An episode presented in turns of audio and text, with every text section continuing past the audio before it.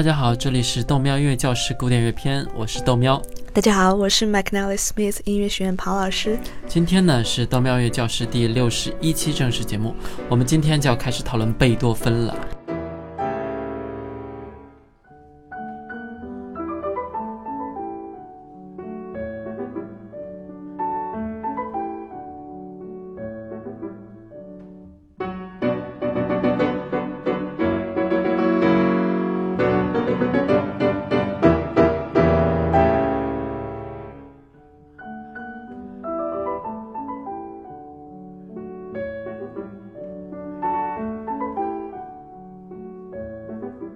在今天正式讨论贝多芬之前，豆苗，我们要先来做一个小测验。不要吧，测什么验啊？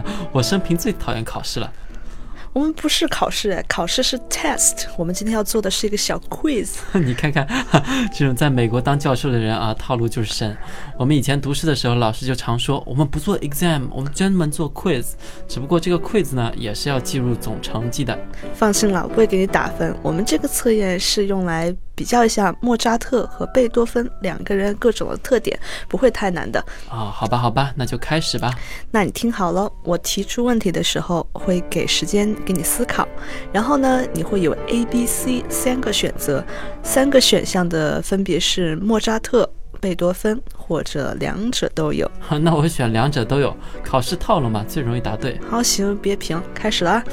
第一题，这两位作曲家。哪一位是童年时期就显出了超长的音乐天赋？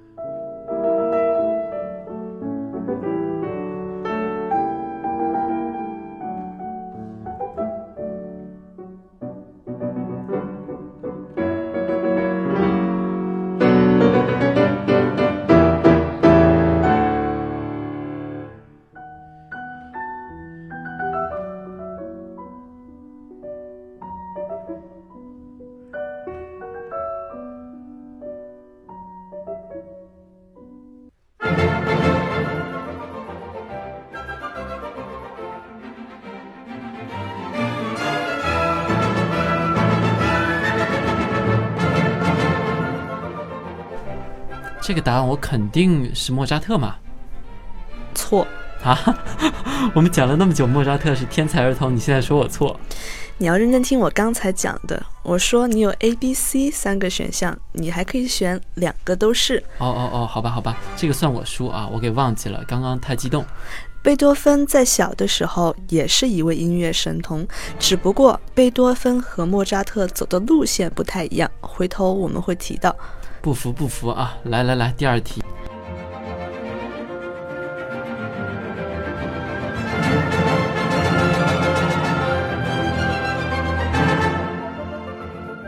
第二题，两位作曲家的父亲，他们哪一位的父亲是音乐人？啊，这个我想一下啊。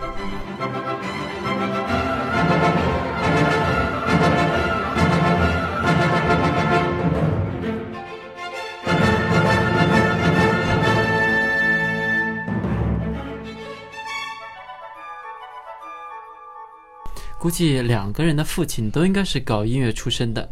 这道题你答对了，很棒。莫扎特的爸爸是 Leopold Mozart，我们以前讲过是一位小提琴师，而贝多芬的爸爸是 Johann van Beethoven，是宫廷里面的一位男高音。Yes，零的突破啊！不过也可以从侧面说明，艺术家的孩子更容易变成艺术家。你爸爸二胡拉的也很好啊，加上你妈妈还会跳拉丁舞，是吧？哎，过奖过奖。第三题，哪位作曲家有一位有暴力倾向的爸爸？如果他不练琴的话，还要把他关进地下室里面，不让他出来。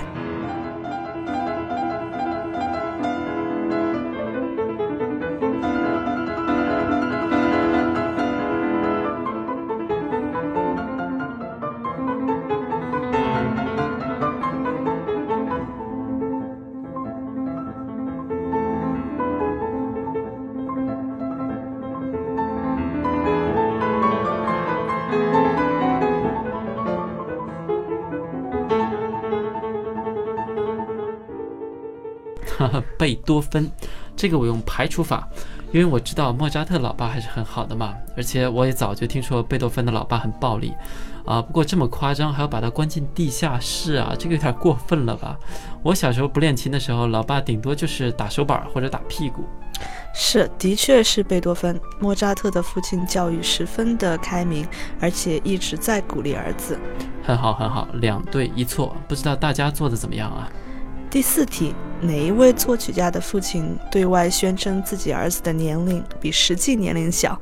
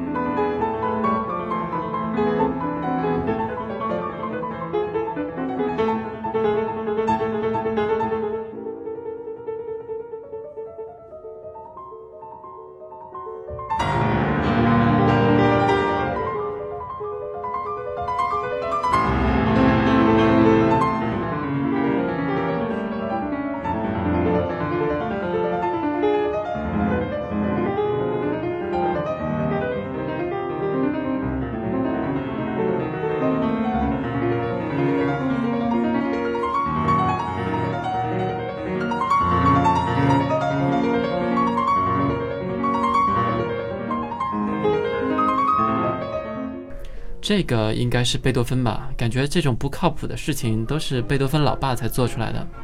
贝多芬的老爸的确对外谎称自己的儿子年龄要比他实际年龄小两岁，而且更夸张的是，贝多芬一辈子都不知道自己真实年龄。贝多芬是一八二七年去世的，但贝多芬一直觉得那一年自己五十五岁，其实他去世的时候已经是五十七岁了。耶，我又对了。不过在答这道题上面你错了，因为莫扎特的老爸也做过同样的事情。莫扎特和贝多芬都比较矮小，嗯，所以小时候都看不出来是几岁。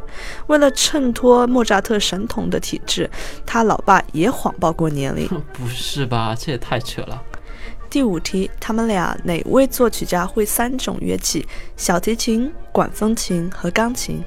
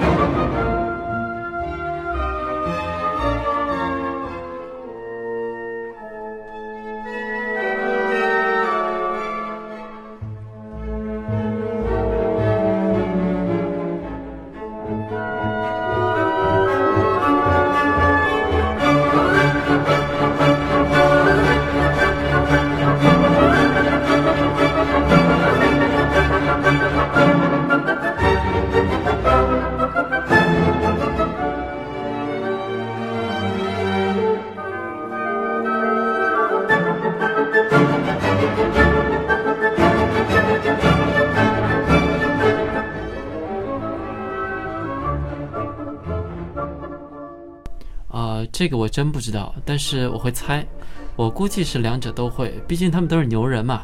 这三种重要的乐器怎么可能不会嘛？嘿，竟然被你蒙对了！Yes，三对两错。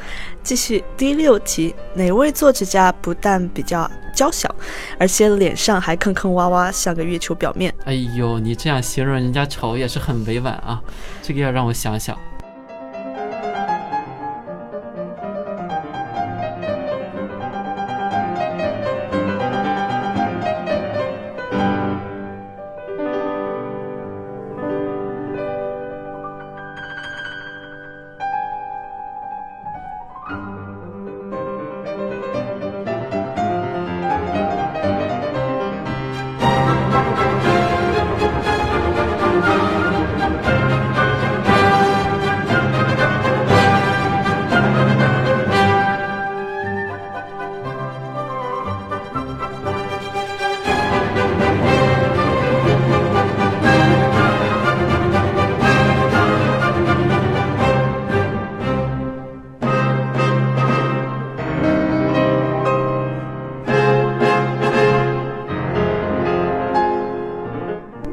我觉得是莫扎特吧，感觉贝多芬那么多女人，怎么会丑呢？贝多芬肯定不丑，莫扎特一辈子好像就那一个妻子，就是在《莫扎特传》里面看到那个，也没听说搞什么婚外情什么的，所以我觉得莫扎特应该比较丑 啊，这个是我纯猜测，完全不知道。好吧，其实莫扎特和贝多芬都不高，两个人在小时候都得过天花。得过天花的人就会在脸上留下很多疤痕，所以答案还是两者都是。好吧，又三对三错了，感觉我及格都困难呢。第七题，哪位作曲家有完美的音调掌控能力？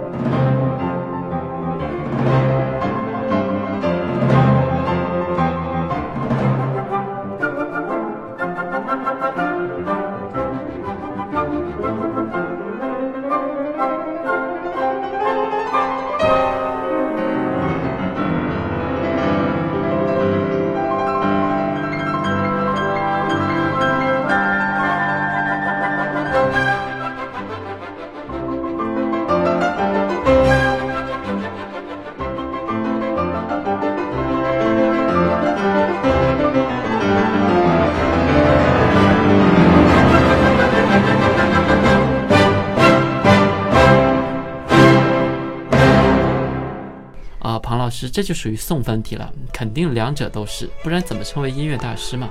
对啊，答不对就是送命题了。我们继续第八题，哪一位作曲家从小城市搬到了维也纳？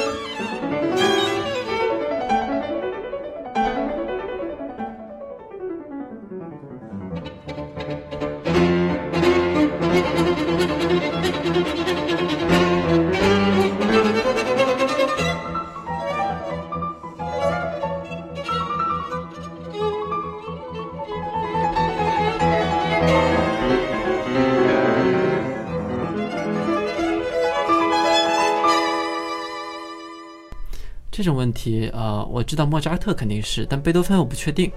我记不得贝多芬是不是出生在维也纳的了。不过纯从猜测的角度来看，至少贝多芬的老爸不是维也纳宫廷里面的人，不然也不至于带着儿子到处去那个维也纳宫廷里面表演嘛。我也不知道，感觉两个人都是应该从小城市搬到维也纳的吧？纯猜测啊。你猜对了，莫扎特我们讲过是从萨尔斯堡过去的，很近；而贝多芬是从德国一个叫波恩的地方去维也纳的，他爸爸就是在波恩这边皇室合唱团里面唱男高音的。嘿，不错不错，五对三错啊。第九题，哪位作曲家曾经作为神圣罗马帝国的皇室作曲家，还得到了丰厚的报酬？应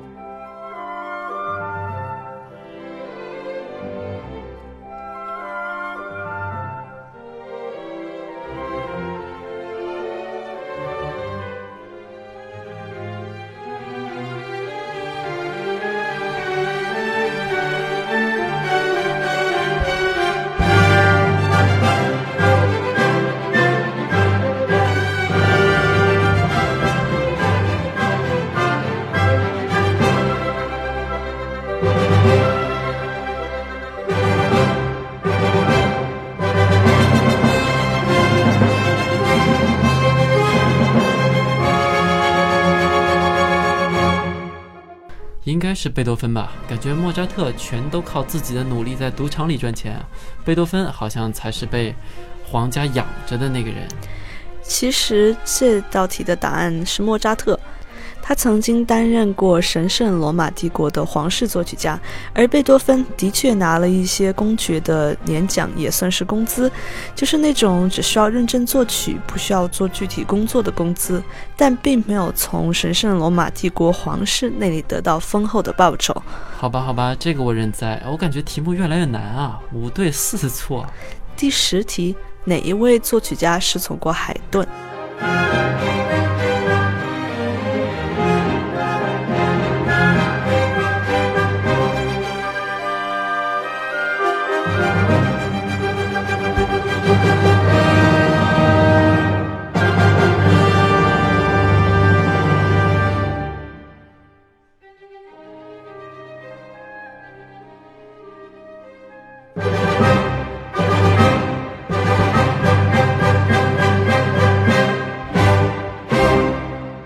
这个应该是两者都有。我们之前将莫扎特写的四重奏就是向那个海顿学习的嘛，而且他俩还是最好的朋友。贝多芬，我记得好像也是海顿的徒弟。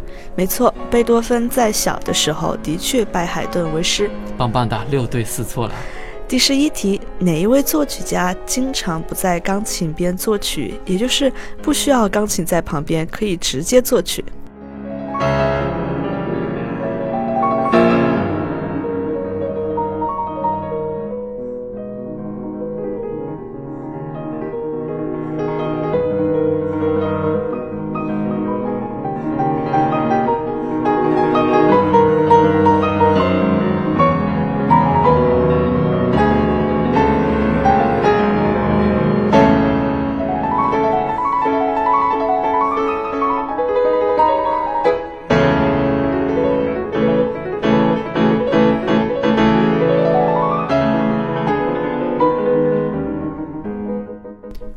是莫扎特啊，因为莫扎特写的东西都不用改啊，他的曲谱都是接近完美的那种，所以应该是莫扎特。贝多芬天天那么纠结，应该是需要钢琴才可以的吧？我其实只记得海顿啊是需要坐在钢琴旁边边试边作曲，不过还是选择莫扎特吧。庞老师，你不是也不用用钢琴吗？对吧？哎，心疼你，看着你又错了一道题。莫扎特的确是不用钢琴，但贝多芬其实也不需要。受过专业训练的作曲家其实是不会需要钢琴在旁边的。你忘记贝多芬后来是耳聋的状态，他不需要。不但如此，他脑海里面就有一整个交响乐团啊！这个不该错的，这个是绝对的失误啊！六对五错。第十二题，哪一位作曲家会精心打扮他的衣着？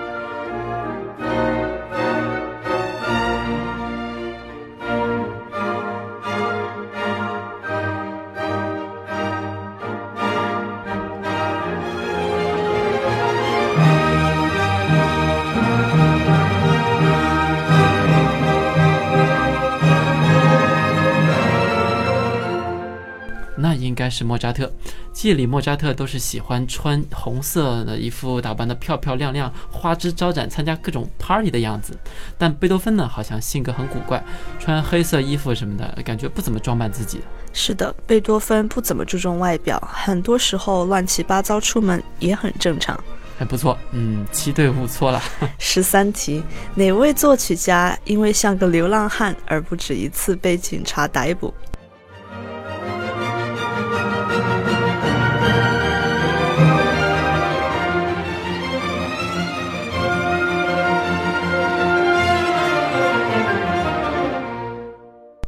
这个肯定是贝多芬嘛？你能问出来就肯定是他。那莫扎特是不可能的。没错，八对五错。第十四题，哪一位作曲家被历史美化了？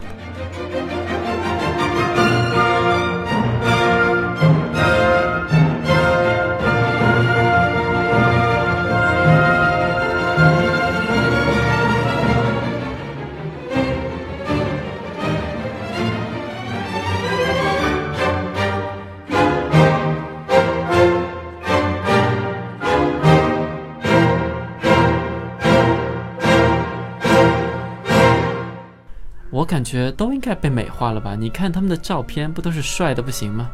的确，我们看看莫扎特小时候的画像，再看看莫扎特后来的画像，就看得出来，当年的 PS 技术全靠画师的手。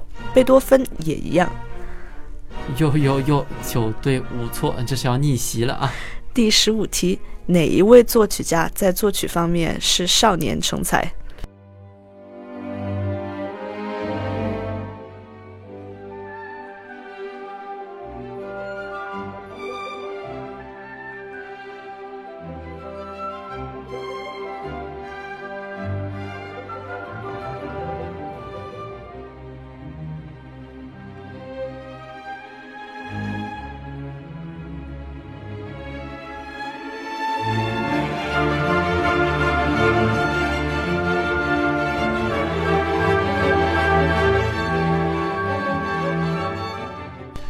者都是吧？刚刚我们之前提到过，这两位都是儿童音乐天才啊。这里的关键是作曲哦。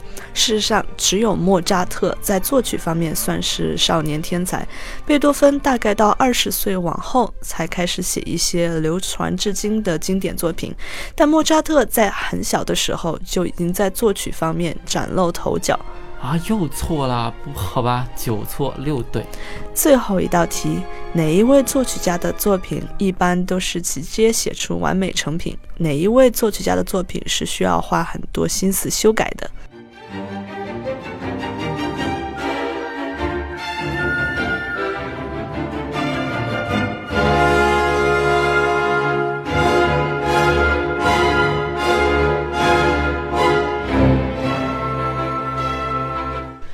部分题，莫扎特脑子里面直接装的就是成谱，而贝多芬呢是要认真修改的。的确，我们看看下面的图一和图二。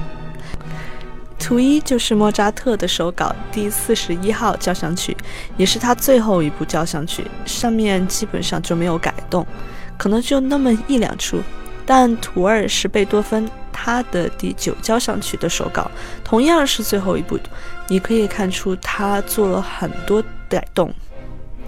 对比看着莫扎特和贝多芬的手稿啊，千言万语都在这两张图里，你可以感受得到两个人带给你完全不同的感觉。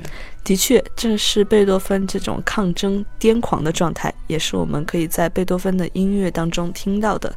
这种拼劲，也是很多人在日常生活中会产生共鸣的东西。好吧。最后，豆喵回答这十六道题，以十对六错的最后结果完成了任务。不知道大家都得了几分啊？可以把你的分数留在节目下面，让我们看看你能打败豆喵我吗？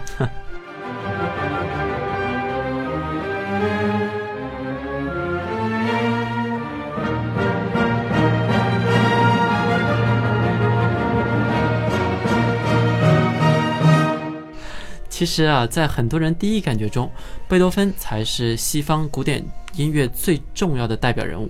或许你小的时候并没有认真去研究过古典音乐啊，但是你总会莫名其妙的在某些地方，无论是广告也好，大人们聊天也好，肯定听过《命运》开场的那一段旋律。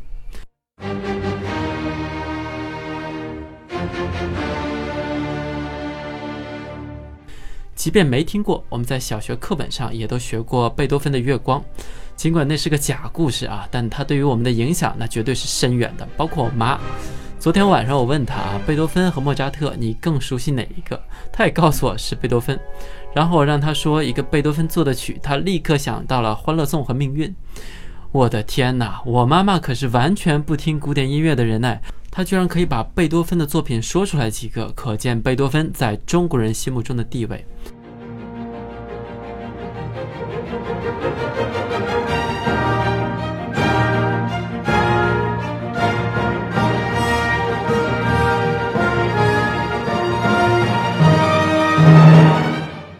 除此之外呢，我们的小学音乐课本里也有《欢乐颂》，高中课本里的《巨人传》也是说贝多芬。